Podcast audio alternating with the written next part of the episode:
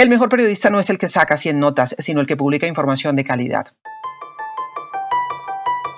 Desde la Fundación Gabo, esto es el Consultorio Ético en podcast con Yolanda Ruiz. En este podcast hay preguntas enviadas desde toda Iberoamérica. Abordamos debates clásicos y debates nuevos y sobre todo acompañamos a los periodistas en la búsqueda de respuestas que enfrentamos a la hora de contar historias. Todo esto siempre con la ética como guía. Bienvenidos. Pónganse cómodos aquí en el consultorio. La primera consulta de esta semana nos llega desde Instagram, a nombre de arroba patig1969. Pati dice, ¿cuál debería ser la postura de un medio frente a la evidente mala práctica del oficio por parte de otro medio?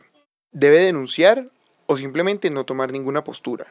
Esto dice Yolanda Ruiz. Las normas del buen periodismo suelen ser la respuesta frente a múltiples debates éticos y cuando informamos sobre los mismos medios de comunicación, aquí nos rescatan también. Si consideramos que hay un hecho de interés público a propósito del comportamiento de un medio de comunicación o un periodista y tenemos fuentes suficientes y fiables que confirman una denuncia, podemos hacerlo, siguiendo con rigor los estándares del buen periodismo, confirmar, contrastar fuentes, dar contexto, dar opción a quien se denuncia de dar su versión. En fin, no se trata de tender manto de silencio sobre lo que hace el gremio, de cubrirnos con la solidaridad de cuerpo cuando puede haber fallas éticas o de otro tipo. Sin embargo, es muy importante entender que hay una gran diferencia entre hacer una denuncia sobre un hecho grave y emitir una opinión crítica. No es lo mismo denunciar un caso de corrupción en un medio, por ejemplo, que considerar que se ha equivocado en un titular o que no compartimos el estilo que usa para informar. En los dos casos debemos basarnos en la verdad y recordar siempre que el respeto a la libertad editorial lo debemos defender, aunque tengamos discrepancias con los colegas. Si queremos hacer una denuncia, como debe ser siempre, hay que aplicar toda la técnica de la investigación para tener confirmado cada detalle. Si es una opinión, pues debe ir en el espacio correspondiente y que sea claro para las audiencias que es una columna o un comentario que tiene la mirada personal del periodista. En cada caso, la transparencia es el camino. Yo no creo que debamos vetar el debate sobre lo que hacemos. Al contrario, es bueno alentarlo desde el mismo oficio para evitar las amenazas de censura que surgen desde afuera cuando hay errores o mala práctica en el periodismo. Eso sí, es bueno hacerlo sin convertir ese debate en herramienta para desacreditar a la competencia o para alentar esas amenazas de censura. No podemos olvidar que cuando se habla de información y de periodismo está de por medio el derecho de los ciudadanos a informarse y la libertad de prensa. El máximo rigor en este debate puede aportar, pero si se hace a la ligera podemos atentar contra esos derechos. Vale la pena recordar una frase del maestro Javier Darío Restrepo que nos recuerda siempre eso de la buena práctica del oficio y el valor mayor que debemos tener los periodistas. Decía el maestro, los periodistas tienen el deber de mantener un nivel ético superior al del promedio de la sociedad, porque son a la vez líderes y educadores de los ciudadanos.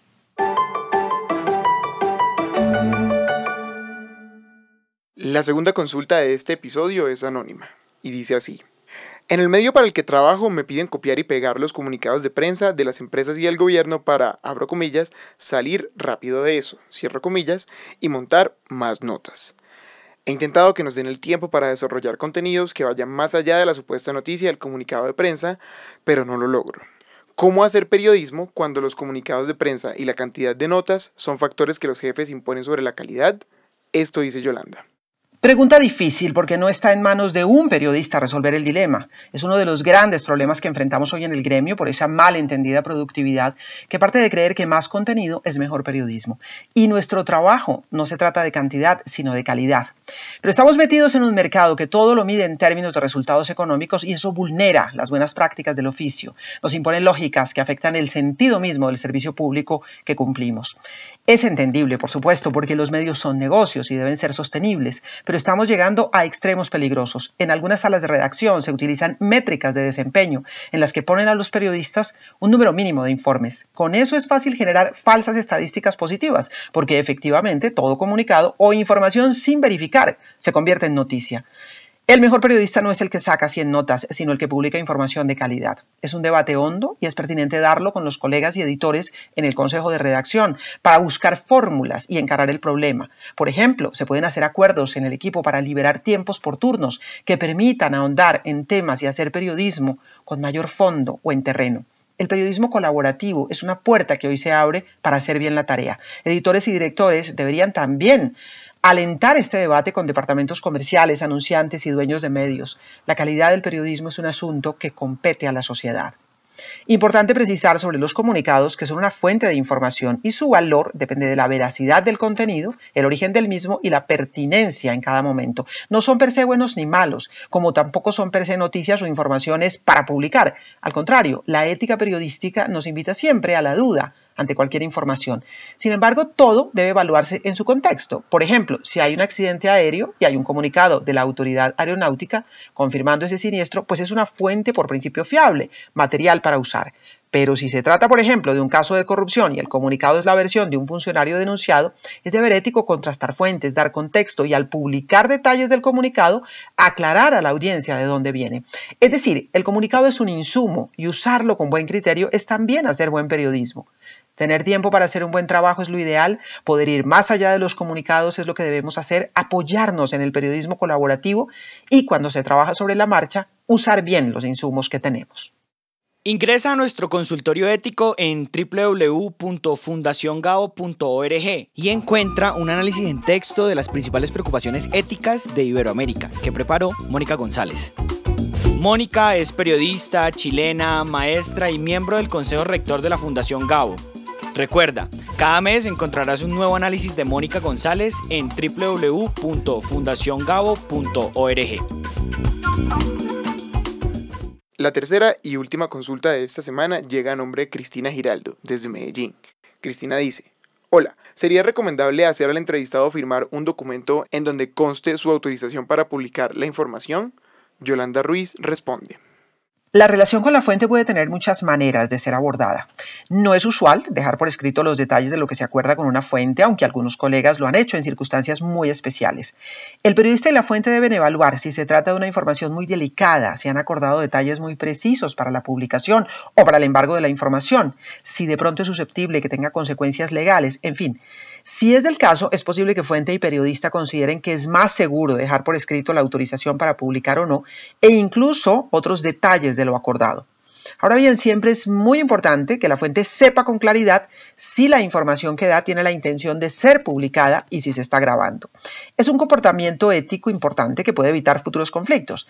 Pasa que a veces el periodista llama a la fuente, la consulta sobre un asunto, la fuente no tiene claro que le están grabando y habla considerando que está en una charla off the record, pero luego descubre que sus palabras fueron publicadas. También pasa que el periodista advierte que está grabando y va a publicar, luego la fuente se arrepiente de lo dicho y dice que no había autorizado la publicación. Son riesgos del día a día en el trabajo y la mejor manera de evitarlos es con total transparencia. Si fuente y periodista consideran que deben dejarlo por escrito es una opción, pero no la vería yo como una condición a generalizar, dado que podría convertirse en un obstáculo para obtener respuestas e información en múltiples circunstancias. Mantener el valor de la palabra y la confianza es lo ideal. Nos viene bien una frase aquí del maestro Javier Darío Restrepo a propósito de la relación con las fuentes. Nunca se debe olvidar que la relación periodista-fuente tiene una sola razón de ser, llegar a la verdad que se le debe al lector. En este caso, hablamos de las audiencias. El consultorio ético es un espacio en línea creado por la Fundación Gabo en el año 2000, que brinda orientación a periodistas, reporteros, editores, profesores y estudiantes de periodismo en Iberoamérica. Este es un proyecto de la Fundación Gabo en alianza con los grupos Sura y Bancolombia con sus filiales en América Latina. 2.000 preguntas han sido respondidas para reflexionar de manera abierta sobre los valores del periodismo y sobre los dilemas éticos a la hora de investigar, contar, distribuir y crear historias. Porque como decía Gabriel García Márquez, la ética no es una condición ocasional, sino que debe acompañar siempre el periodismo, como el zumbido al moscardón. Coordinación editorial Fundación Gabo. Producción Cartagena Federal.